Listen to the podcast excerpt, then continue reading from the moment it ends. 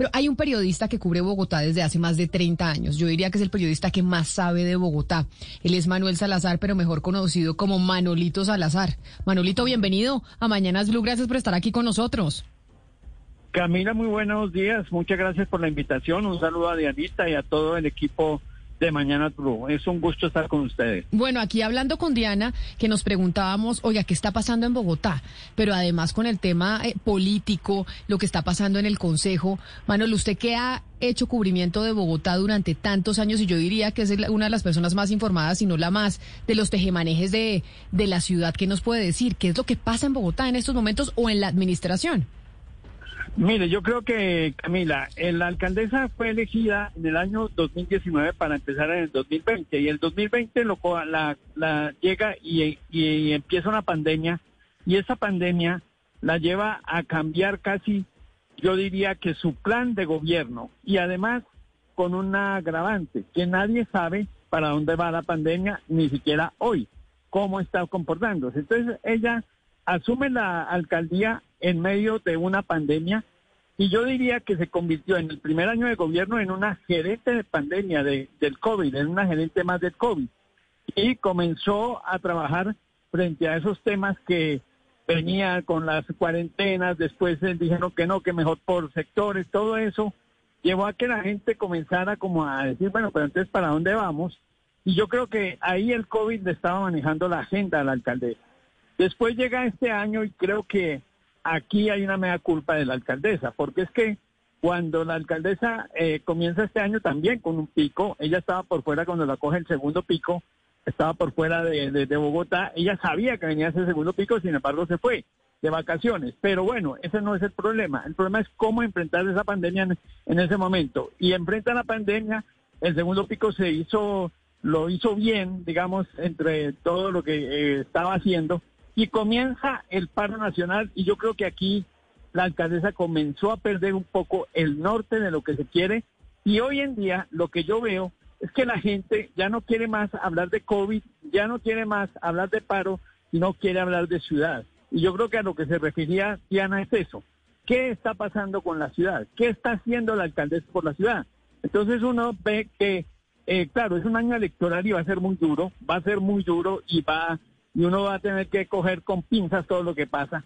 Pero uno ve que la alcaldesa en este momento está actuando más como política que como mandataria y entonces eso la lleva de pronto a cometer errores o a ir, digamos, a lo que nosotros llamamos a tomar decisiones para la galería. Y la galería hoy en día son las redes sociales. Claro. Entonces se deja, eh, mejor dicho, ella se ha convertido en un gobierno reactivo y no proactivo. Yo creo que es, la parte más grave que hay. No sé si quiere que tomemos algún punto en especial. Por ejemplo, ustedes estaban hablando de la situación política. Si quiere, hablamos de eso. Pero eh, antes de hablar de la situación política, es más como la situación de la ciudad.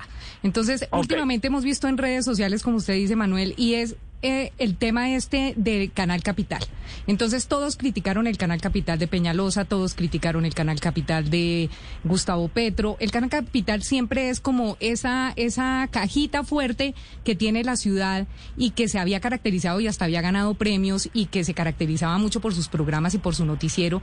Y uno lee en redes sociales que es que el canal va de capa caída y que es que el canal ahora lo quieren tercenizar y que es que no le pagan ni siquiera a los conductores. Entonces, si uno se pone a mirar el tema, en realidad, ¿qué está pasando con el canal? O sea, ¿el canal sí va tan mal o el canal es que lo está haciendo un manejo político del canal y por eso es que la gente está furiosa porque los amigos de Claudia López trabajan ahí? ¿O qué es lo que está pasando?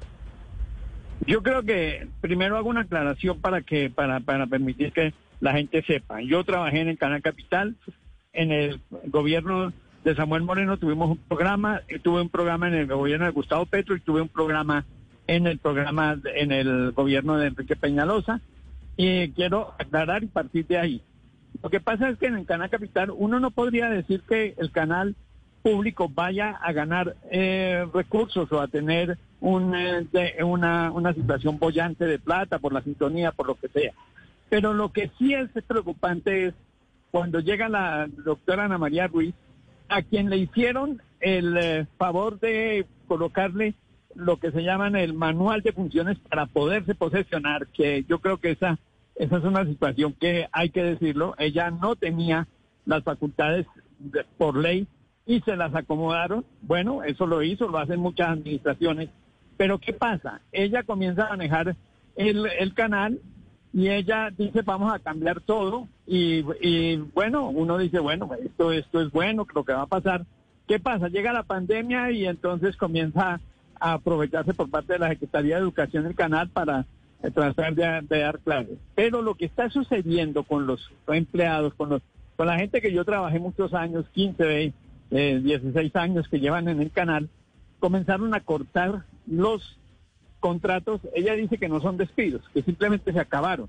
Pero a lo más grave es que es gente que lleva muchos años y muchos de ellos ya han ganado eh, algunas demandas contra el canal y han tocado pagar dos mil millones de pesos este año al canal. Lo segundo ella comenzó a tercerizar, a tercerizar, a darle a productoras de televisión los programas que se estaban haciendo. Y lo otro es que eh, comenzaron los retrasos en el pago a los trabajadores en el canal.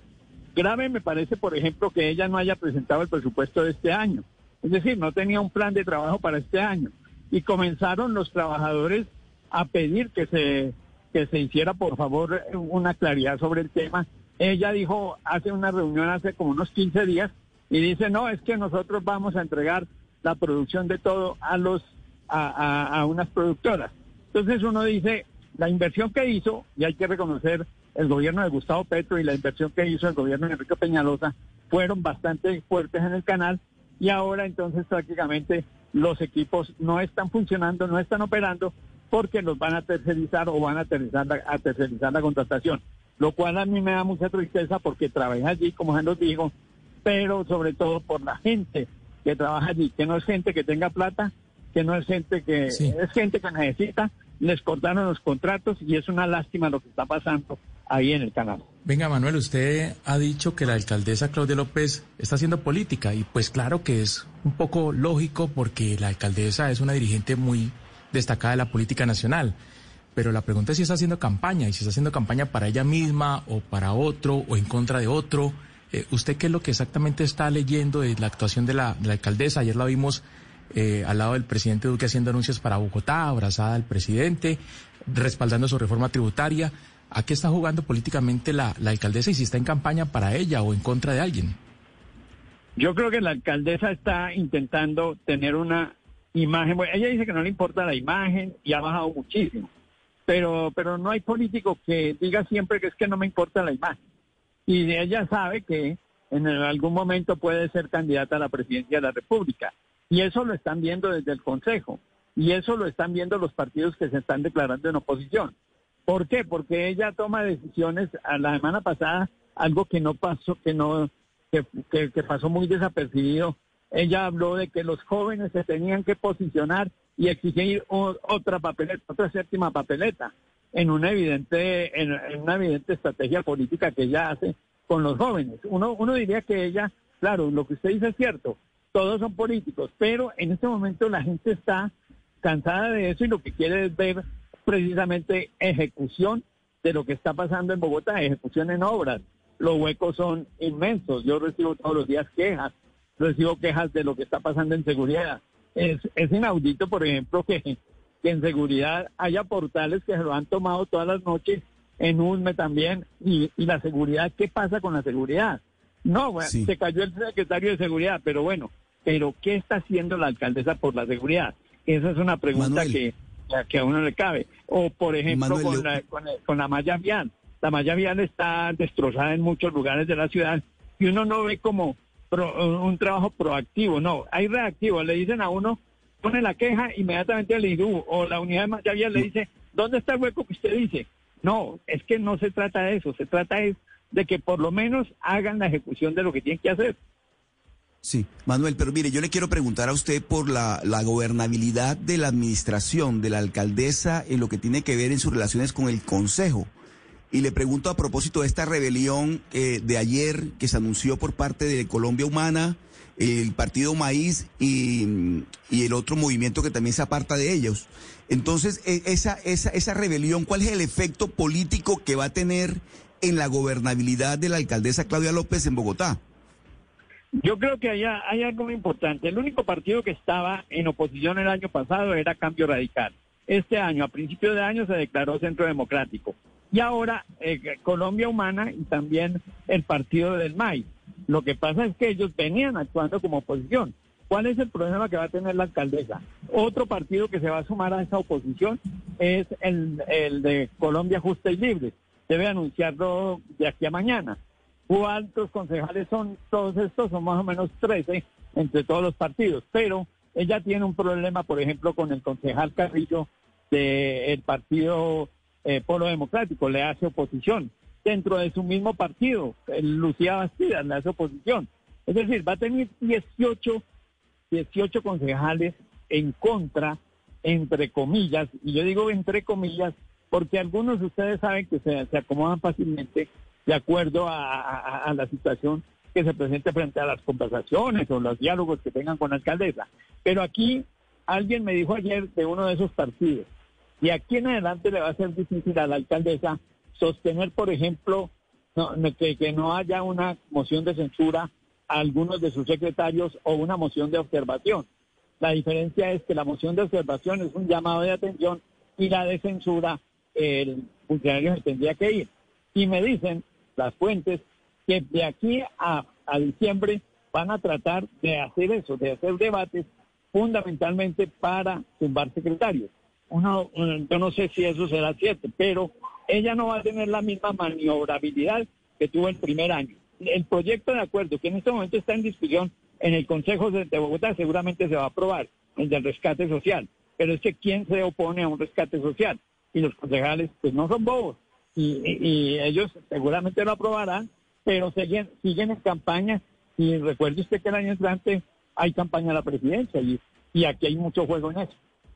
Noel, ¿qué nos dice cualquier oyente en este momento que, lo está escuchando y el panorama que estamos, que se está viviendo en Bogotá, qué nos dice que los partidos de derecha, como usted nos está diciendo, Cambio Radical, el Centro Democrático, como usted dice próximamente Colombia Justas Libres, y que por el otro lado eh, los partidos de izquierda como eh, Colombia Humana, eh, como Maíz, estén eh, declarando o hayan declarado ya y, se declaren en oposición a Claudia López, es decir, que los que los extremos estén declarando en oposición a Claudia López.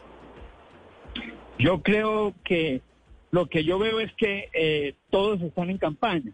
Y usted sabe que hay la Colombia Humana, el pacto histórico que está trabajando en Bogotá desde hace rato, está plegando a posicionarse y ellos venían mal desde el año pasado. Yo recuerdo que en la discusión de los 10.8 billones de pesos, y la gente recuerda que Colombia Humana votó no. ¿Por qué? Porque ellos consideraban que la inversión que iba a hacer la alcaldesa no era la real.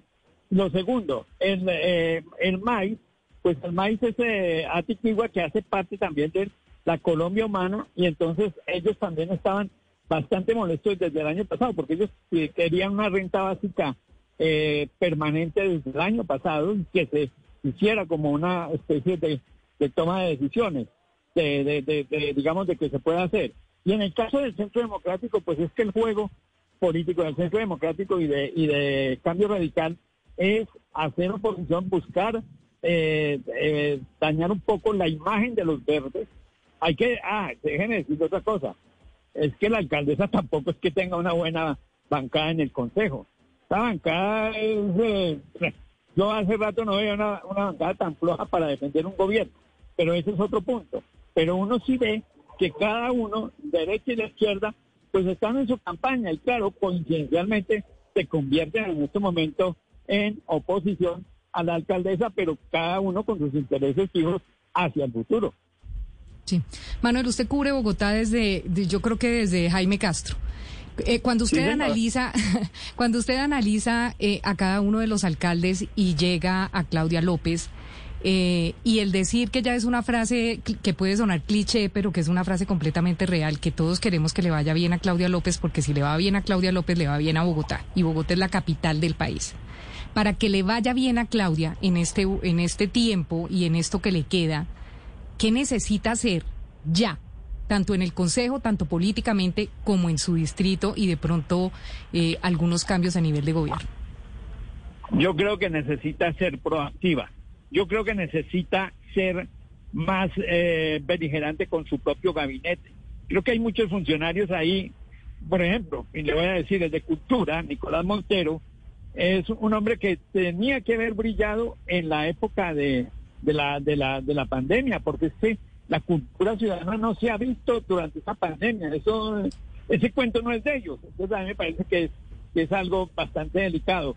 Tiene que ponerse las pilas, por ejemplo, Diana, recuerde usted el kit provisional que fue creado por el entonces alcalde Gustavo Petro y dicen que lo terminan este año. Yo quiero ver que lo terminen este año. No creo. Creo que el secretario de Movilidad está más dedicado a otras a otro tipo de estrategias y no a las de movilidad, porque es que si uno sale a la calle, la movilidad es tremenda, uno demora muchísimo y no hay todavía, ellos están esperanzados en un COMPES, que a propósito, cuando comience ese COMPES, ni Claudia López la alcaldesa, ni el señor presidente estará en su cargo, porque es del 2027 al 2035, es eso que presentaron ayer. Pero a mí me llama mucho la atención estas cosas que se firman y que se ponen de acuerdo y se abrazan, pero la ciudad necesita son soluciones ya.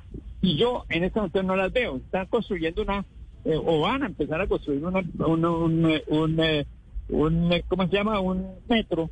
Ese metro, yo, yo he ido a más de una rueda de prensa, creo que soy el periodista que más he ido a ruedas de prensa en Bogotá para anuncios de metro y anuncios de compes y anuncios de Transmilenio. Creo que soy el, el, que... y yo veo igualito a lo que está pasando. Entonces anuncian y anuncian pero no, yo creo que la alcaldesa tiene que poner las pilas a ejecutar. Mire, es que ayer en el debate 10.8 millones pidió de cupo de endeudamiento y el cupo todavía no se ha empezado ni a ejecutar un peso. Entonces uno dice, bueno, ¿y entonces en qué está la alcaldesa? Yo creo que la alcaldesa debe dejar de echar tanta culpa a otra gente y comenzar a trabajar ella misma frente a los temas de ciudad que en este momento se lo reclaman. Le reclaman la seguridad, le reclaman la, la movilidad. le doy un dato. O no han querido revelar la situación de los ciclistas en Bogotá, pero la accidentalidad ha crecido enormemente en, el, en, en, la situación de los ciclistas. Entonces yo creo que aquí la alcaldesa tiene que ponerse las pilas frente a esos temas, porque si no le va a coger la tarde.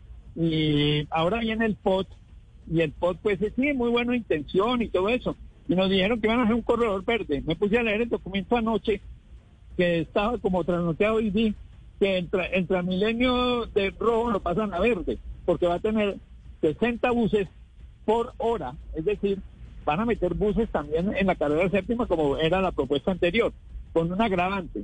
La propuesta anterior era para 23 mil personas, eh, digamos, eh, hora, para ida y regreso. Y, y el de ahora es de 17 mil personas. Entonces yo creo que en eso la alcaldesa tiene que sincerarse y tomar en serio de que ya estamos pasando el COVID y estamos y tenemos que comenzar a trabajar, o ella tiene que comenzar a trabajar frente a los temas que hoy aquejan a la ciudad, seguridad, movilidad.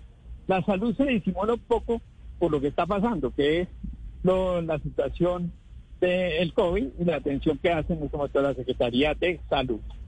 Pues es Manolito Salazar con quien queríamos hablar de la situación de Bogotá, porque Bogotá es la capital del país y sí hay como muchas discusiones alrededor de distintos temas, porque ya la pandemia, pues no es que haya pasado, pero no es lo único que nos tiene que aquejar en estos momentos en, eh, en la ciudad. Manolito, mil gracias por haber estado aquí con nosotros. No, Camila, muchas gracias a ustedes por la invitación y un saludo. Como digo, total, lo escucho de toda la vida. Un abrazo, Manolito. 11 de la mañana, 5 minutos. La situación.